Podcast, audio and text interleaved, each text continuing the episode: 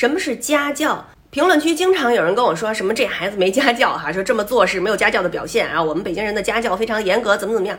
后来我就查了一下哈，到底什么是家教？好嘛，这个崩出来的都是家庭教师。语数英还有教体育的，全都是给孩子辅导功课的广告。也就是说，大数据认为呢，现在一提到家教这两个字啊，就都应该是辅导功课的老师啊。说您家孩子有家教吗？呃，有，有几个家教的都是这孩子说有几个家教。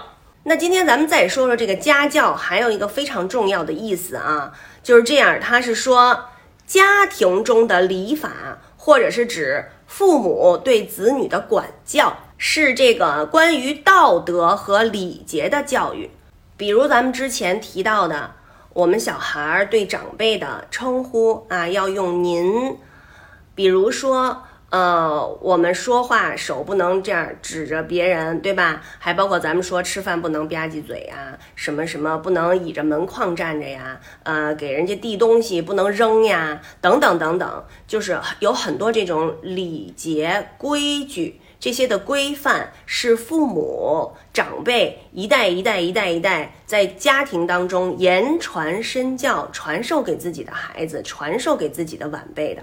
呃，还有一些道德方面，比如说诚实、谦虚、负责任、礼让、呃尊老爱幼等等等等这些啊，很多很多都是需要家长首先要言传身教。所以提到家教，千万不要先先想的是给孩子请多少的这个辅导老师教他们知识啊，我们先要想到的是，作为家长、作为父母、作为长辈。